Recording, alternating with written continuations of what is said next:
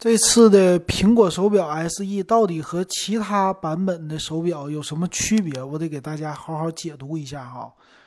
那首先来说，它的表壳的样子，整个的屏幕哈，它是和 S 五、S 六一模一样的。这个屏幕的显示呢，是比 S 四和 S 四也是一样，没什么区别。比之前的 S 三呐、S 二、S 一代比起来，它整个的尺寸是增大了。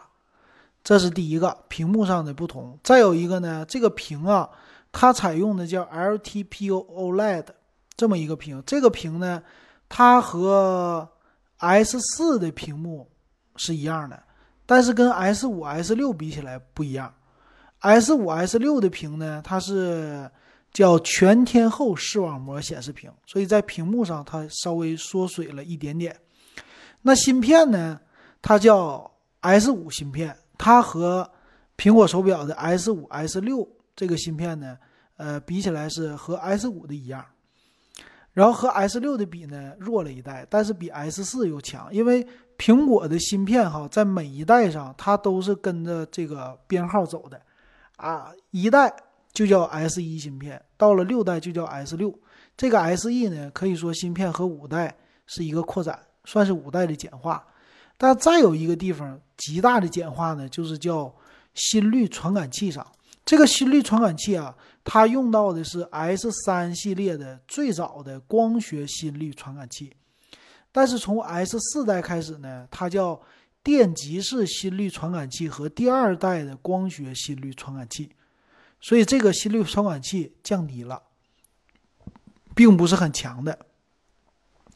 那 S 四、S 五的都是叫电极式的心率传感器，但是到了 S 六呢，它又增加了一个血氧传感器，所以 S 六确实是最新的，差在这儿了。剩下的地方哈，可以说基本上就和 S 五是没什么区别了。比如说五十米的防水呀，啊，拥有三十二 G 的存储的空间呢，这一点比 S 四多了十六个 G，啊，这是翻倍的。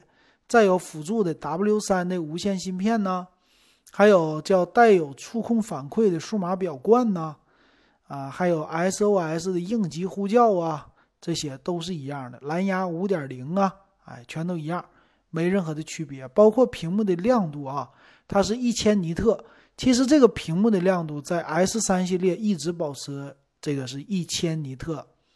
啊，这是它的一个区别，别的方面没什么区别了。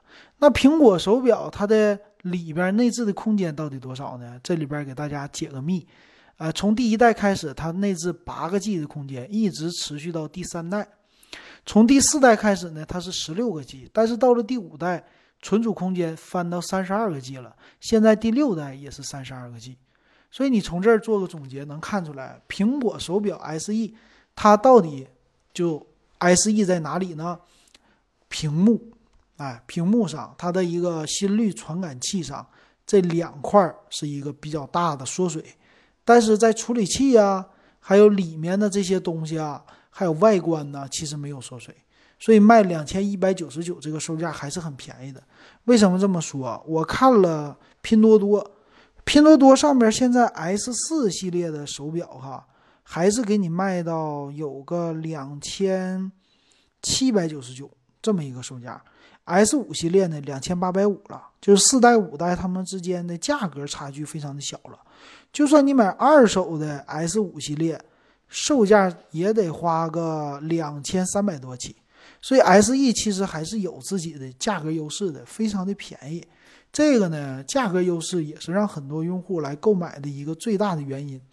那用户们知不知道它的心率传感器降低了？可能不知道，但呢，主要就是看这个外观，外观非常好，基本上就这样，他就觉得够了。